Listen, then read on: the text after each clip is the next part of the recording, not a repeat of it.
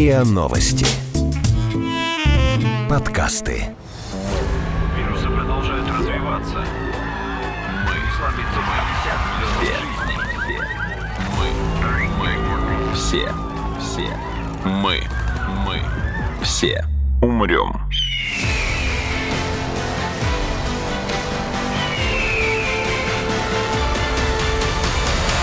Мы все умрем.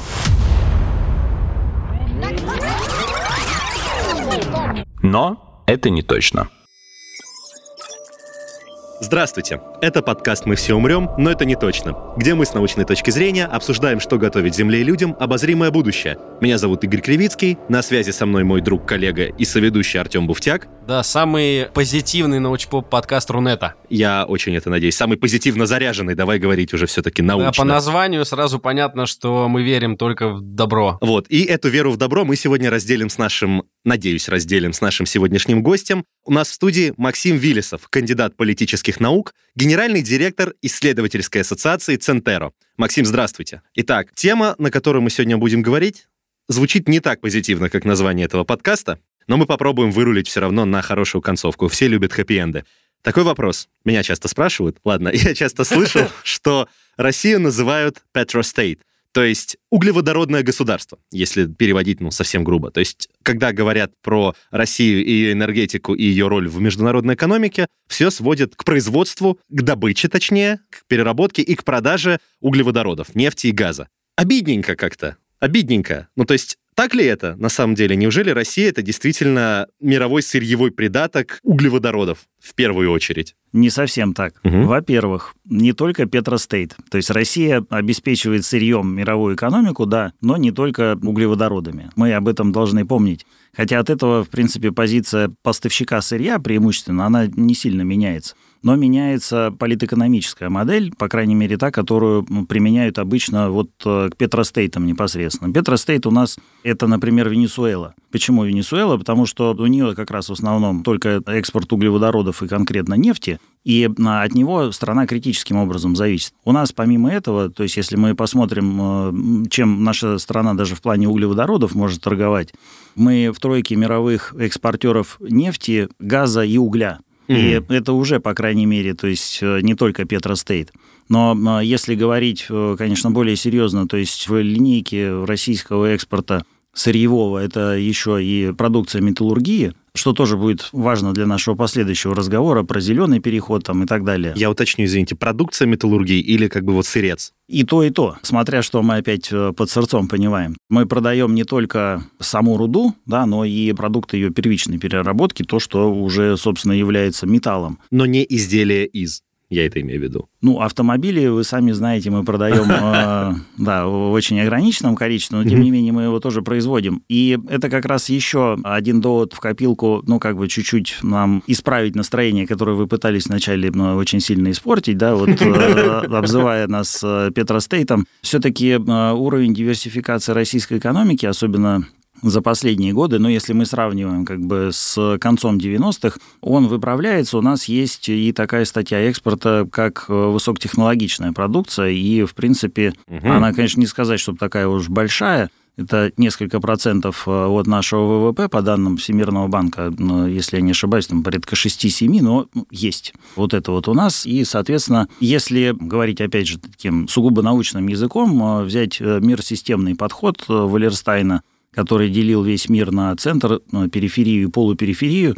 Но Россия это полупериферия, да, то есть, не знаю, это не совсем плохо, то есть мы не совсем периферия, мы совсем не центр, вот мы где-то посередине. Мы страна второго мира. Да, вот э, с этой точки зрения это так. И самое интересное, для меня в свое время тоже было очень э, фактом удивительным, ряд западных экономистов, когда оценивали положение Советского Союза, конечно, там другая система мировая была, но они относили Советский Союз тоже к полупериферии, тоже очень такой специфический, который они говорили, вот отбрасывая идеологические конструкты, коммунизм, социализм, они говорили, Советы, значит, взяли и построили такую систему очень хитрую. У них вообще экономика не очень конкурентоспособна, поэтому они придумали, значит, холодную войну, железный занавес. Это способ протекционизма. Угу. Они внутренний рынок закрыли, за счет этого у них э, может хоть какая-то промышленность существовать, вот, а свои недостатки они компенсируют как раз выручкой от сырьевого экспорта, и у них эта модель работает. И вот если мы по-крупному посмотрим на модель российскую, то, в принципе, она... Мало чем отличается, не, не да? поменялась, да. И вот Уф. это,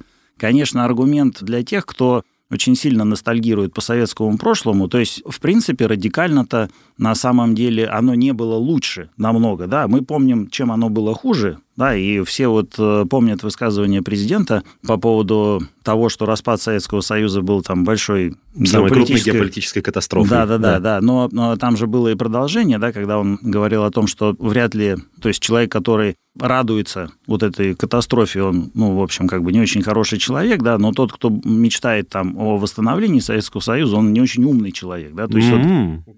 А я этого не помнил. Вот. Я сейчас не очень близко к тексту цитировал, но, но смысл попытался передать. Поэтому, а, значит, вот Петра Стейт, ну, давайте так, если еще чуть глубже в историю уйдем, когда нефть не была настолько важна, и вот мы... Ну, это сегодня... когда еще в царские времена, что ли? Да, именно. Да. Ага. То есть вот а, мы сегодня будем говорить про энергетические переходы, когда с точки Пятые зрения... ворота чакры, шестые ворота чакры. Да, да, да. Когда с точки зрения энергетики царил уголь, мы углем не торговали в таких объемах, да, но мы все помним, чем мы торговали на мировом рынке. Это тоже было сырье. Зерно? Это было зерно. Угу. Да, совершенно верно. Сейчас, кстати, благодаря внешним санкциям и внутренним программам, которые были реализованы в ответ на них, в том числе импортозамещение, продовольственная безопасность, мы опять вернулись э, в том числе в число крупнейших экспортеров продовольствия. И э, Пищевого, в смысле? Здесь уже, угу. да, здесь не только зерно, здесь уже и даже продукция мясопереработки, да, и, строго говоря, по сравнению, опять же, с последними годами существования Советского Союза, с последними десятилетиями, да, мы здесь тоже приросли. Поэтому, ну, я вот не, не сторонник говорить, что у нас поэтому все хорошо, да, но угу. сводить нас вот до уровня там достаточно примитивного просто Петростейта, наверное, нельзя. Это, конечно, не отменяет задачи так называемой вот диверсификации экономики или, как по-простому говорят, э, того, чтобы слезть с нефтяной иглы. Разложить яйца по разным корзинам. Да, да, да совершенно угу. верно. Опять же, благодаря усилиям мировой конъюнктуры экономической и политики российского правительства в том числе, у нас доля углеводородов, она так флуктуирует с точки зрения доходов федерального бюджета. Вот, mm иногда, в принципе, может ниже 50, даже ниже 40% опускаться. Слушайте, это сейчас смотря что считать. Ну, то есть она может флуктуировать в доходе, но в доле экспорта-то углеводороды у нас примерно одинаковые, более стабильные, все-таки не так колеблются. Знаете, если мы сейчас про экспорт и про внешнюю торговлю будем говорить, здесь тоже есть несколько интересных фактов, которые обычно опускаются, когда вот э, про российскую экономику говорят. Да, у нас в экспорте это больше половины, если в стоимостном выражении, да, значит, порядка 60% может быть у нас в целом сырье и углеводороды там львиную долю составляет, вернее, это только углеводороды, столько, ну, все остальное это другое Отсюда, сырье, собственно, да. и Петра стоит, как бы отсюда эта кличка. Да, но здесь нужно еще помнить о том, насколько мы реально зависим от мировой торговли, насколько мы включены и качество этого включения в мировую торговлю. Здесь есть, разные индексы. Геополитический аспект вы имеете в виду сейчас? А, или... Да, да, отчасти угу. геополитический, отчасти это, в принципе, международная политэкономия. Да? О чем идет речь? Есть разные индексы, которые оценивают включенность государств в мировую экономику, и один из этих индексов – индекс глобальной связности, да, то есть насколько та или иная страна в экономику включена. У нее есть два параметра важных – это широта включенности и глубина. Вот э, глубина это означает э, как раз вот э, доля внешней торговли в ВВП страны. Чем она выше, тем понятно, что тем, компания... Тем страна включеннее. Да, да, да. То есть вот для понимания наиболее интегрированные в глобальную экономику это небольшие глобально ориентированные экономики, такие как Нидерланды, предположим, или Сингапур. Все угу. понятно, почему, да? То есть понятно. у них внутренний рынок крошечный, и они вынуждены работать вовне. Ну, теперь, зная определение, понятно, но вообще, как бы, если так отстраненно и в отрыве от контекста, что самые глобально интегрированные в мировую экономику страны это, и вот это как раз маленькие страны, звучит забавно. Потому что первая мысль что это, не знаю, наоборот, США, на которых там Вот, завязана и это самое экономика. интересное. То есть это мы сейчас один параметр рассмотрели, это параметр э, глубины интеграции. Мгм. Есть параметр широты интеграции, который описывает вот с точки зрения тех рынков, на которых вы работаете, вы представлены, насколько широка линейка ваших контактов там. Вы работаете с одной-двумя странами на одном-двух рынках или вы работаете на всех рынках. И здесь, например, самая высокая широта интеграции в мировую экономику это у нас у ну, а, Великобритании. Почему? Да, Да, до нас- сих пор? Да, да, да, да, да. Это, значит, Б- наследие, во-первых, Британской Великобританской империи, ее торговая составляющая, но это еще и финансовая составляющая. Мировой финансовый центр, который в Лондоне находится, он позволяет вот это все обеспечивать. Так вот, что интересно. Больших экономик, таких как экономика Китая, экономика США и даже экономика России, показатели оба и глубины, и широты интеграции в мировую экономику, они находятся на достаточно средних уровнях. То есть, условно говоря, это четвертый, пятый, шестой десяток стран в мире. Даже так. Да. Ух ты ж. А вот экономики небольшие относительно этого, такие как экономики, я уже сказал, Великобритании и лидеры еврозоны, Франция, Германия, они как раз и глубоко интегрированы туда, И широко. и широко. Но им без мировой, без глобальной экономики прожить намного сложнее, чем условно нам. То есть, если предположить ситуацию, что вот нас взяли и опять железным занавесом закрыли, и закрыли, предположим, еще ради эксперимента еще Германию. Мгм. Вот, Германии будет больнее. Намного, чем нам. Да? То есть нам будет плохо, конечно, мы это уже частично там, чуть-чуть это очень тяжело поверить. Но если с точки зрения энергетики, мы же к ней вернемся, да, сегодня еще, то это, условно говоря, вот тот кошмарный сон Запада, да, то есть это американцы пугают немцев очень часто в связи как раз с ситуацией с Северным потоком-2, что злобные русские вам вентиль Перекроют закроют, вентиль, да. да, и у вас не будет газа. И это на самом деле для экономики э, Германии будет не очень хорошо, а особенно в перспективе зеленого перехода, ну тоже там немного вперед Мгм. забегаю. Значит, суммируем теперь, получается, про Россию, Петростей там Да. и так далее. Если говорить уже совсем так по-простому, то, что мы продаем много углеводородов, на самом деле это и есть та самая пресловутая природная рента, про которую разные политические силы в разное время говорили, что было бы хорошо ее вот изымать и справедливо распределять. По поводу справедливости распределения сейчас не будем говорить, да, хотя в плане неравенства имущественного и по доходам, и по накопленному богатству Россия один из лидеров в мире, да, но тем не менее мы все, как граждане нашей страны, должны осознавать, что да, эта рента извлекается нами, и так или иначе до каждого из нас она доходит. Кому-то совсем тоненькими ручейками, кому-то, может быть, обильными такими потоками, Мгм. но тем не менее мы все за счет нее живем. И мы чисто теоретически без нее прожить можем. Только это качество жизни будет э, намного хуже. Мгм. Да? Там 80-е годы 20 века вспоминаем, это будет примерно так. Мгм. Почему я так смело утверждаю, хотя, в принципе, там тоже был экспорт углеводородов там и прочее.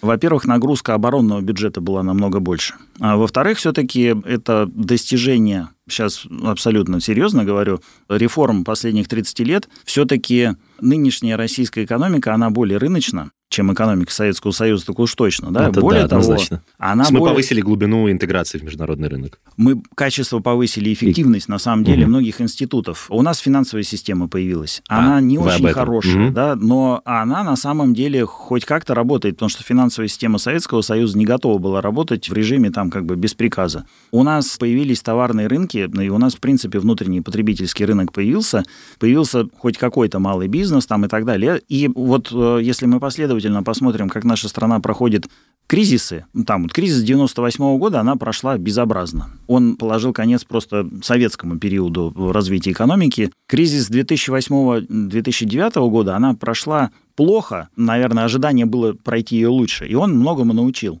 Но потом мы э, каким-то образом умудрились выжить и пройти э, относительно хорошо кризис 2014-2015 года. И сейчас мы вот наблюдаем, как мы проходим пандемический кризис. И в целом это все-таки закладывает уверенность в том, что запас прочности у российской экономики есть. Мгм. Не такая уж она и примитивная. Вопрос э, стоит в том, справится ли она с серьезными структурными вызовами уже и в периоде не краткосрочном, а хотя бы среднесрочном и Мгм. долгосрочном. И вот это нас должно очень сильно Да. беспокоить. И здесь углеводороды и их роль в российской экономике, они оказываются в фокусе внимания.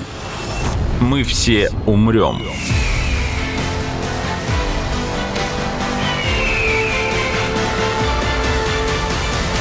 Но это не точно. И вот в связи с этой проблемой меня волнуют два аспекта, по крайней мере, я себе смог э, вообразить два сценария основных, в результате которых углеводороды могут перестать быть просто вот в таком количестве нужны, по крайней мере, российские углеводороды, миру, и, может быть, даже нам на самом деле.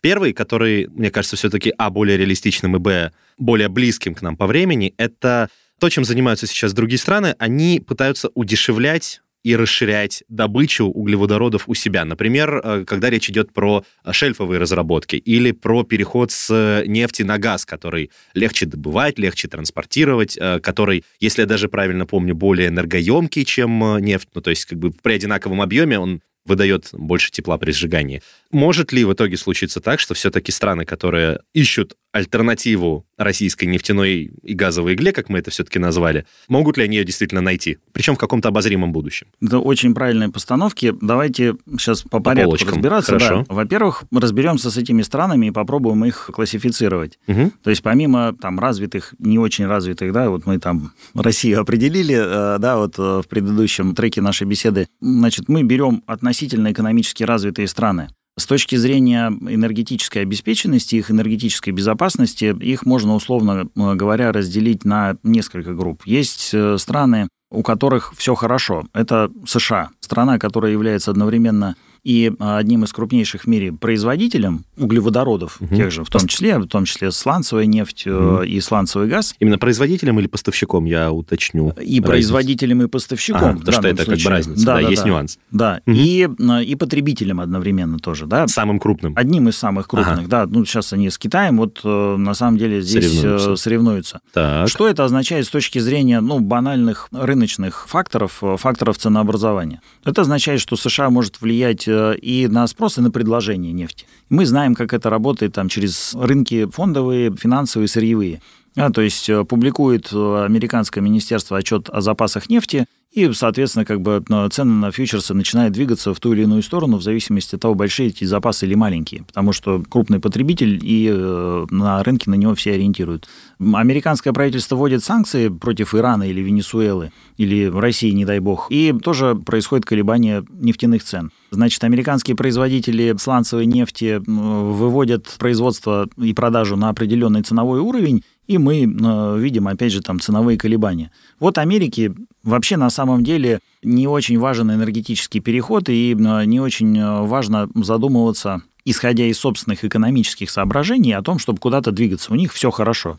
Другая группа стран – это, опять же, страны еврозоны, которые как раз с точки зрения потребления энергии, они тоже достаточно крупные, но, собственно, энергии у них нет или есть, но она полностью не покрывает их потребности, или они недовольны тем, какая у них энергия. Это я в данном случае про Германию говорю, потому что это очень уникальная страна. Угу.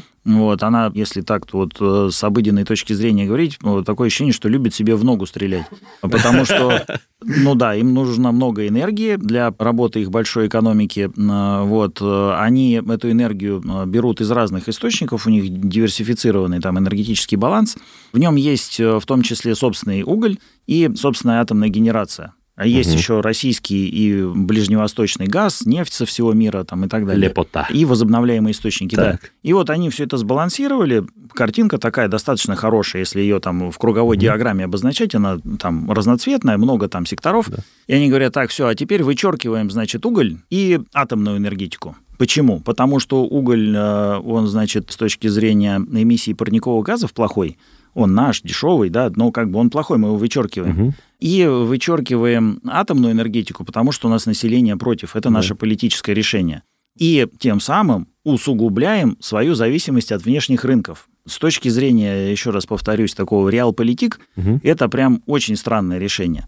И дальше они в этом ключе начинают размышлять и говорят, так, ну а чем же нам заменить-то вот это все? В перспективе, конечно, лет 10-15 или даже 20 к 2050 году мы выйдем на углеродно-нейтральную экономику, это будет означать, что мы все заменим возобновляемыми источниками энергии.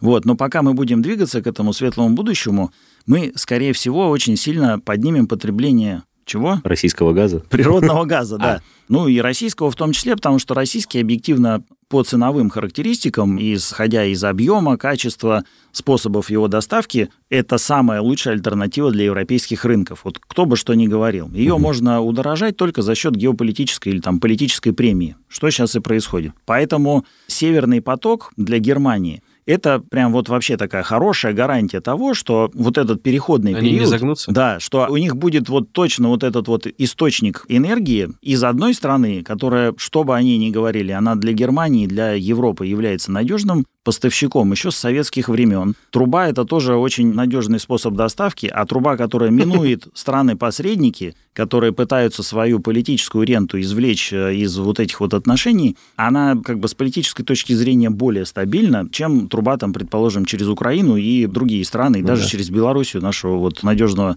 союзника и партнера. И вот эта вот чисто экономическая, рациональная модель, в самом начале она не очень рациональная, да, вот там, где газ и атом исключается, но это угу. ладно, это их выбор. Уголь и атом. А, у, уголь и атом, да, прошу прощения. Вот. И вот эта вот э, рациональная экономическая модель сейчас она оспаривается уже чисто по геополитическим соображениям. Да. Почему? Ну, есть ответы, конечно, у всех, да, потому что появилась такая новая форма доставки топлива, как жиженый природный газ, который угу. можно теперь возить на большие расстояния. То есть с газом была какая проблема? Вы э, упомянули его сравнение с нефтью по физическим параметрам, по э, энергоемкости там, и так далее. У него большое преимущество в плане экологичности. Да, то есть газ при сжигании дает намного меньше вредных веществ, в том числе парниковых газов, чем нефть. С точки зрения энергоемкости это достаточно паритетные виды топлива. Если мы к объему или к массе переведем, так нефть все-таки она более предпочтительна. Вот с точки зрения транспортировки здесь проблема, потому что нефть можно куда угодно отвезти и сколько угодно хранить. С газом, в силу его физического свойства, его, во-первых, транспортировать очень тяжело. По трубам есть э, здесь технологические как бы ограничения, то есть это несколько тысяч километров и все. Как только его появилась возможность сжижать, он превратился в глобальный продукт, такой же, как нефть. То есть рынки газа до настоящего времени существуют в основном в их региональном виде. То есть есть евразийский рынок, э, есть североамериканский рынок, есть какие-то другие еще, да. То есть потребитель, он должен быть э, рядом, Достаточно сказать, близко, с производством. Да. да, да, да, То есть несколько тысяч километров – это вот э, экономически нормальное как бы расстояние, в рамках которого трубопровод, он себя как средство транспортировки оправдывает. Угу. Да. И вот появляется жиженый природный газ, который действительно можно хоть вокруг света возить. Проблема какая? У него как в месте добычи, так и в месте потребления должна находиться достаточно дорогостоящая инфраструктура, которая его сначала сжижать, сжижать, а потом разжижать. разжижать. Да.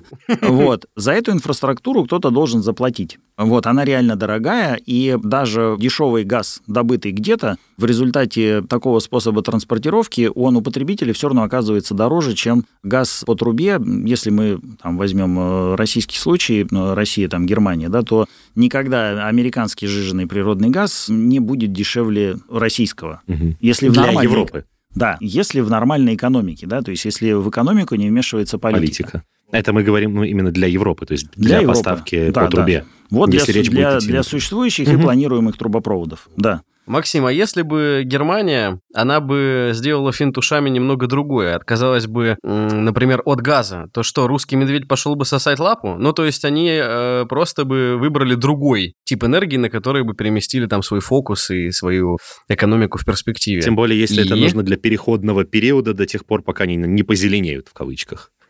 Ну да. Артем, вопрос с точки зрения интеллектуальных упражнений очень интересный, вот, но нет, на самом деле, да. Просто давайте попытаемся разобраться, о каком другом топливе тогда идет речь. То есть либо Германия условно говоря, оставляет вот э, ту же самую структуру баланса энергетического, которая у нее сейчас есть. Мы говорили угу. уголь, атомная энергетика, плюс возобновляемые источники, плюс топочный мазут, да, от которого уходят все. И вот, кстати, в России он очень мало применяется да, в качестве угу. топлива. Угу. Но вообще у нас э, в этом плане, там, э, если смотреть по структуре, то тоже очень достаточно чистая энергетика. Там, ну, правда, у нее с энергоэффективностью проблем будет. Хм. И вот если такой вариант заменяется газ, ну, тогда нужно просто подставить подставить э, необходимый источник, чем будет этот газ заменяться, и посмотреть на то, что произойдет там, предположим, с экологической ситуацией в Германии. Потому что если это заменяется на уголь, тогда просто там, ну, все будет закопчено углем, да. Если это Ага. заменяется на атомную энергетику,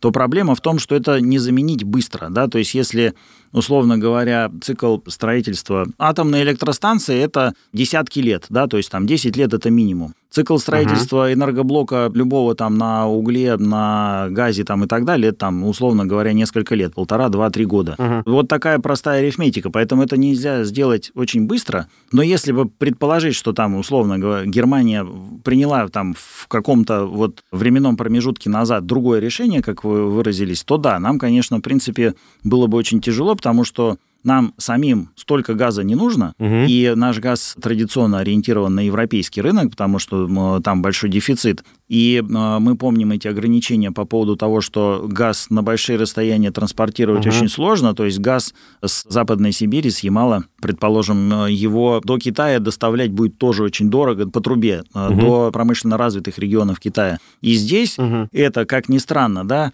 поставило бы перед Россией такой очень серьезный вызов из разряда «А давайте мы этот газ потребим здесь, у нас. Мгм. Вот. Вот А- я к этому и вел, Да-да-да. что, что тогда делать России, да, если вдруг экономика станет зеленой, потребители газа отвалятся, да, Нет, в силу она- того, что они перешли. Подождите, в вашем эксперименте она стала коричневой. А, А, из- Из-за... Ну. Не, не, не потому, что вы подумали, да, из-за из-за угля. Из-за фашизма. А, да, да, да, из-за угля, который там бурый как раз, да, очень часто Не, применяется ну в а почему обязательно коричневый? Современные технологии позволяют производить поставки электроэнергии напрямую, то есть без э, переносчика этой электроэнергии в виде как раз там угля, углеводородов и так далее. Подождите, есть- а сама электроэнергия из чего образуется? Нет, это понятно, но я имею в виду, что можно же, например, как бы просто перекинуть провода к соседним странам, которые перешли на зеленую электроэнергию, там на 20 с чем-то процентов, и у них есть излишки этой электроэнергии, они готовы ее поставлять, Ну, например. да. Да, ну опять тогда продолжаем интеллектуальное упражнение. То Мгм. есть э,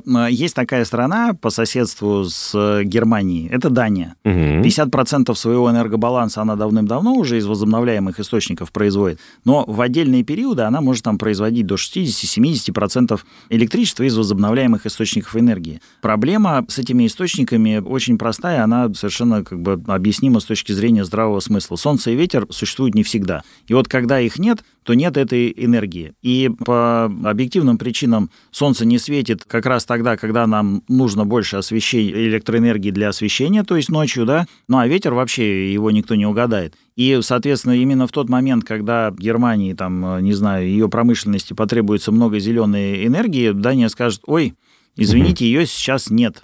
И, ну, это колоссальные издержки, потому что придется, например, там, остановить там какое-нибудь непрерывное производство, да, или понести прямые экономические издержки в связи с невыполнением своих обязательств по поставке продукции. Это, конечно, вопрос уже абсолютно из сферы энергетической безопасности, и гипотетически такое, конечно, могло бы произойти, но на самом деле все эксперты говорят о том, что именно газ вот в период энергетического перехода Мгм. от ископаемого топлива к зеленым источникам, он является самым востребованным из ископаемых. Да? Почему? Потому Мгм. что больше всего парниковых газов эмитируется при сжигании угля, следом идет нефть, и только после этого газ. Соответственно, оставляем самый чистый газ, все остальные потихонечку выводим и замещаем их другими э, источниками энергии, а при помощи газа балансируем как раз вот эту вот э, систему, которая становится очень сильно зависима от конкретных погодных условий, можно балансировать другим способом. Поэтому там есть еще водород,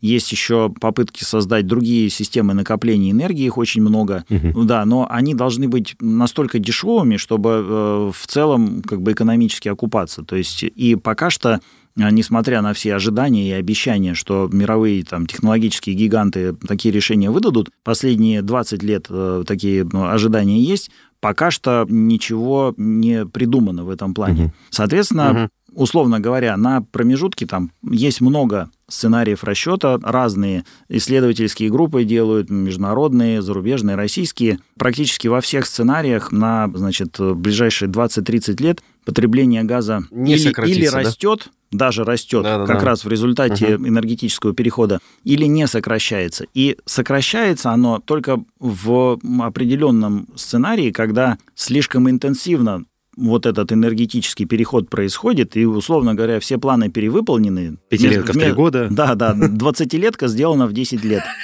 И вот тогда, да, вдруг вот это все происходит, и газа нужно меньше. Мы все умрем.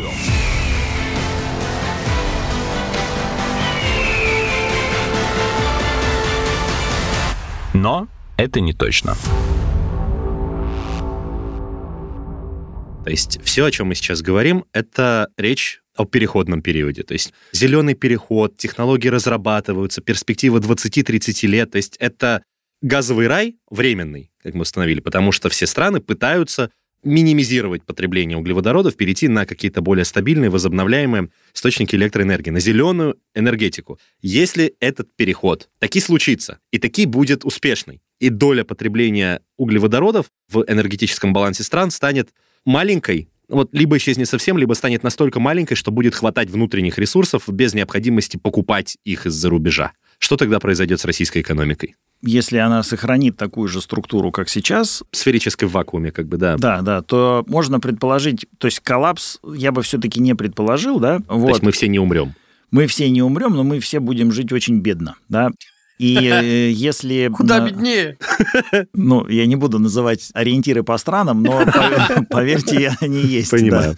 И, соответственно, если мы будем при этом существовать в глобальном мире, в котором мы его знали до пандемии, где можно там собраться и уехать, угу. то можно предположить, что это все быстро, не, то есть это будет не одномоментный процесс, он будет постепенно, да, то есть все будет угу. ухудшаться и ухудшаться ситуация, и, соответственно, там наиболее экономически активная часть населения будет все уезжать, уезжать, и возникнет уже тогда вызов стратегический, о которых сегодня президент, кстати, вот в послании говорил. С пяти минутки любви до я помню. Если вкратце, да, то он очень много внимания уделял демографическому вызову, и то есть вот как бы наше пространство в результате вот этого всего, и так у нас э, тенденция не очень хорошая, население сокращается, так оно еще уезжать будет, да, под воздействием чисто экономических факторов, и возникнет уже проблема, кто будет жить на территории нашей страны, кто ее будет осваивать, защищать там банально, да, то есть мы попадаем просто в результате в полосу совершенно других вызовов, стратегических, опять же, и вот они могут вызвать уже, конечно, такой тотальный коллапс. Ну вот мы сейчас примерно описали вот такой один из самых худших сценариев.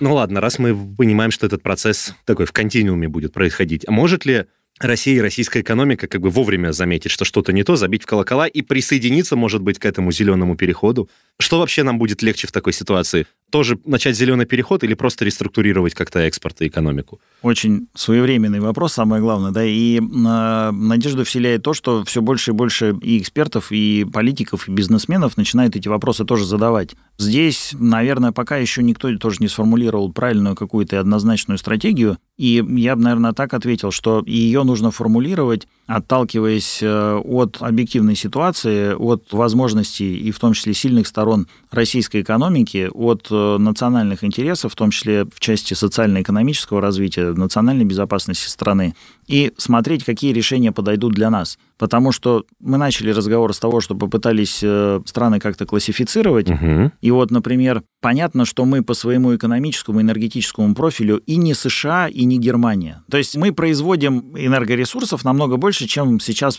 сами можем потребить экономически эффективно. Да? Поэтому у нас логично выбор-то какой? Или мы ну, идем по пути сохранения вот этой вот модели, э, которая постепенно, как мы видим, будет стагнировать, или мы все-таки возвращаемся к идее того, что, ну, а может быть, мы что-нибудь будем сами производить при помощи этой энергии, да, раз уж оно у нас есть, так вот от природы сложилось, да, и в очень больших объемах. Можно и... сжигать политически неугодных, простите. Ну да, ну и либо все-таки как бы более таким рациональным способом начать действовать и вот какие-то производства у себя открыть. Нам показывает пример Китая, Юго-Восточной Азии и других стран, э, что, ну, можно делать это, причем в относительно короткие сроки, сроки и без каких-то зверств. И да? относительно есть... успешно даже. Да, да, да, да. Это, в принципе, наверное, самый логичный путь. И далее мы тогда уже смотрим просто при помощи, опять же, каких типов энергоресурсов, какие виды этих отраслей мы будем развивать. Может быть, нам действительно нужно подумать о том, что обновить нашу инфраструктуру и заняться там производством каких-нибудь там гибридных с точки зрения энергетики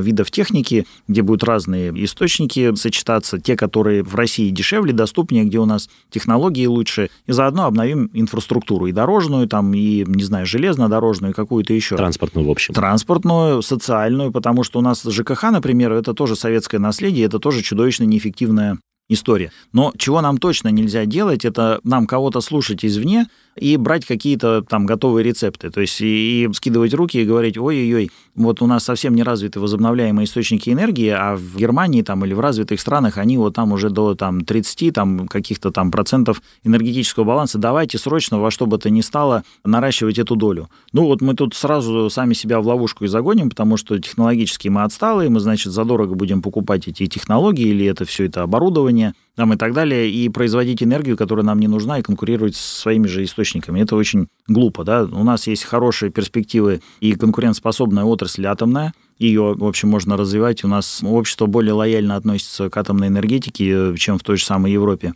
У нас есть технологии а, и даже уже действующие проекты по производству водорода, причем водород, он там тоже классифицируется. Есть так называемый зеленый водород, который производится из возобновляемых источников энергии. Это как раз вот способ хранения энергии, по сути, когда излишки вырабатываются, они конвертируются в водород, а водород mm-hmm. уже можно хранить долго и использовать его как такое ближе к углеводородному топливу. Это да? такая альтернатива батареям, по сути, аккумуляторам. А, батареям с точки зрения хранения, а mm-hmm. с точки зрения его применения, то есть, ну, например, тепловозы, самолеты и автомобили на водородном двигателе имеют больше преимуществ, чем та же самая техника на электродвигателе. С точки зрения углеродного выброса или другие э, С точки зрения тоже? потребительских свойств, потому что, угу. ну, например, заряд водорода мобиля да, позволяет ему дольше проехать и быстрее его подзарядить, в отличие там, от электромобиля, ну, у которого вот эта проблема до сих пор не решена. Ну, и, и уж тем более по сравнению там, с не... бензиномобилем и газомобилем. Э, да, да, да. Ну, а про электросамолет, ну, это вообще какая-то фантастика, потому что лично мне непонятно, ну, понятно, что электродвигатели могут крутить пропеллеры,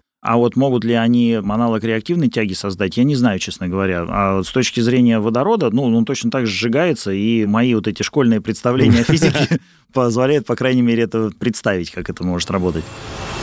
Мы все умрем.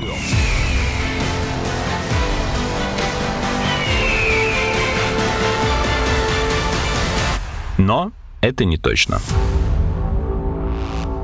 При переходе на альтернативные виды электроэнергии, а куда мы, скорее всего, будем развиваться? У нас же были прекрасные перспективы, и вроде даже есть, кажется, в гидроэлектроэнергетике. Мы были в атомной энергетике в какое-то время, там, впереди планеты всей, и сейчас там входим, по-моему, все-таки в лидеры. Не закрываем, по крайней мере, свои электростанции, в отличие от Франции. Во-первых, гидро и атом ли, а во-вторых, что-то еще может быть. Да, действительно, есть этот задел технологический. Более того, благодаря, опять же, этому наследию, имеющемуся пока что советскому, то есть вот э, сибирская гидроэнергетика, соединенная с металлургией, в том числе там алюминиевым производством, в принципе, как бы все в целом дает достаточно зеленое сырье которая в случае, если будут на международном уровне внедрены параметры оценки углеродного следа, будет более конкурентоспособным, чем э, алюминий, произведенный, предположим, в том же самом Китае, который делается угу. на угле, да, то есть в качестве энергоносителя для еще производства. один параметр для сравнения это будет, да? Да, да, да, да, и это будет конкурентное преимущество, более того. Теперь потенциал гидроэнергетики. Вообще он, конечно, исчерпаем, то есть в отличие... Как это? Дело в том, что все привлекательные места для строительства хороших, крупных, мощных гидроэлектростанций, где будет высокий коэффициент эффективности, они уже использованы, да? А, вы в этом плане? То есть в смысле, да, что да, да, есть да, ограниченное да. количество станций, да. которые мы можем разместить? То есть мы можем теперь уходить в более мелкие станции, соответственно, но здесь надо понимать, что капитальные затраты на их строительство, они э, не уменьшаются пропорционально, да, то есть это, в принципе, будут достаточно дорогие станции, поэтому здесь ну, нужно просто считать экономику. Но при этом я, например, слышал, что гидроэлектроэнергетику можно использовать, у нее хорошие перспективы в ключе того, о чем мы говорили, как для накопления и хранения энергии, потому да, что да, есть, да. Э, я не помню, как это правильно называется, но, в общем, это называют кинетическим аккумулятором, по сути, когда есть излишки электроэнергии, насос накапливает воду на какую-то возвышенность да, вверх. Там, по бочке, не знаю, по трубе, которую, когда энергии мало, он ее спускает вниз, и дальше вот она, падая, крутит турбину. То есть такая временная электроста... гидроэлектростанция получается. Да, да, но здесь мы должны просто, опять же, физическую географию нашей страны вспомнить. Хм. То есть где выгодно строить гидроэлектростанции? Там, где большой перепад высот э, и много воды. Ну, мы же можем создавать его искусственно, плотины как бы давно уже строятся. Да, тогда просто это будет дороже. То есть у нас страны по э, лидеры гидроэнергетики, это, ну, предположим, там, э, вот вот Норвегия, которая добывает очень много нефти и газа, собственные потребности в основном за счет как раз гидроэнергетики обеспечивает, потому что рельеф сложный, и э, страна компактная, население маленькое, им много не надо, они вот э, такой способ выбрали. Или там Австрия, Швейцария, там тоже это все очень развито. У нас э, горные массивы и крупные реки там, где еще не построены гидроэлектростанции, они, как правило, находятся вдалеке от крупных промышленных центров или крупных мегаполисов и так далее. То есть здесь это просто, опять же, нужно считать. Но в целом, да, это направление есть.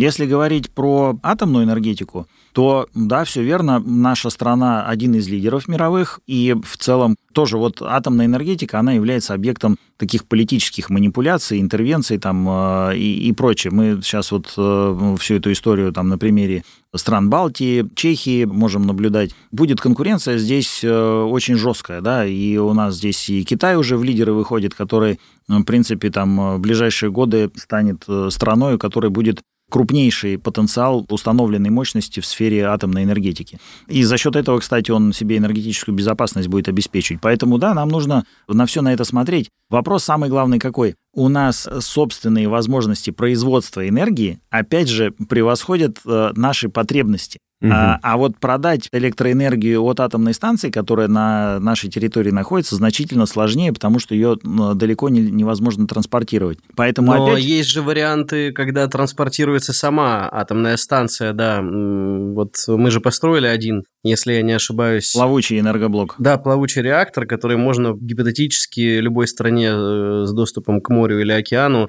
подвести и обеспечить их энергией. Это же шикарное решение. Э, да, да, да, да, вы правы. И таких решений может быть много. То есть э, сейчас современные технологические направления, они работают по повышению мобильности как раз атомной энергетики. Плавучий – это очень хороший пример, но, в принципе, если идти по пути уменьшения размера источника атомной энергии, то можно, в принципе, дойти до проектов, которые уже в реальности существуют. Это такие атомные батарейки, да, то есть очень компактный источник, который можно привести, поставить в небольшой поселок, и он будет там условно 20-30 лет, пока там идет процесс соответствующий, он будет обеспечивать энергией вот этот вот пункт. Такие, как на атомных ледоколах устанавливают, например, да? Э, наверное, я здесь подробности технологически ну, не знаю. Я понимаю, но, но там, не, конечно, да. не целая ядерная электростанция размещена, там вот скорее такая ядерная батарейка. Может больше, может меньше, чем вы описали, да. но суть такова же. Да, да, то есть разные могут быть решения, и, конечно, здесь уже вопрос опять же, перспективных научно-технических разработок, инноваций и их грамотного внедрения, то есть реализации, да, с чем вот у России, к сожалению, не всегда хорошо, да, то есть э, мы придумать много чего можем, а вот так, чтобы это потом внедрить, масштабировать и на этом зарабатывать, с этим сложнее. Максим, огромное вам спасибо, что пришли и успокоили меня. Теперь я верю, что через 20-30 лет, когда я буду старенький, и дрожащий и немощный, у этого государства все равно будет возможность меня и обогреть, и покормить, и какую-то пенсию мне выплатить. Ну, если я буду еще все еще в этом государстве к тому моменту. А, Артем, Ой, да в Израиль ты свалишь, что ты рассказываешь? Но это не точно. Да, спасибо большое, да. Максим, было искренне интересно. Будем рады, если вы к нам еще придете разок. Это а правда. может и несколько. И может и на другие подкасты тоже.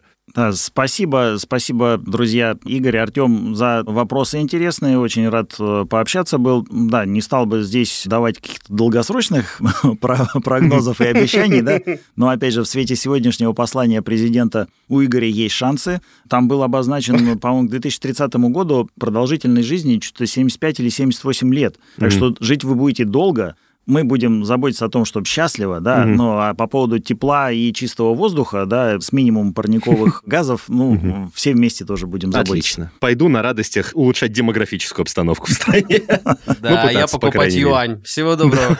Всего доброго, до свидания. Это был подкаст «Мы все умрем, но это не точно». Подписывайтесь на наш подкаст на сайте ria.ru, в приложениях подкаст, в App Store и CastBox. Заходите, смотрите в Instagram ria, нижнее подчеркивание, подкаст и присылайте свои вопросы на подкаст podcasts собака rian.ru. Вирусы продолжают развиваться. Мы слабится мы. Все. Мы. Мы. Все. Все. Мы. Мы. Все. Умрем.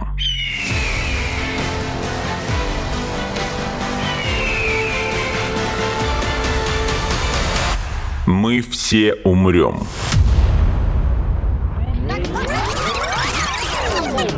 Но это не точно.